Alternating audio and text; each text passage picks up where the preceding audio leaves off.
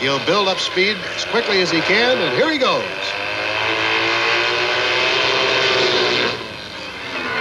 And he makes it. A beautiful leap as Evel Knievel gets the roar of approval from the crowd here.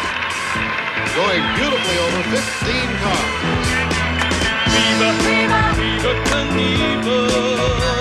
O lendário motociclista radical Evil Knievel, que mantém o recorde do Guinness como o ser humano com mais ossos partidos durante a sua vida, com mais de 433 fraturas ao longo da carreira, começou a vida profissional como agente de seguros.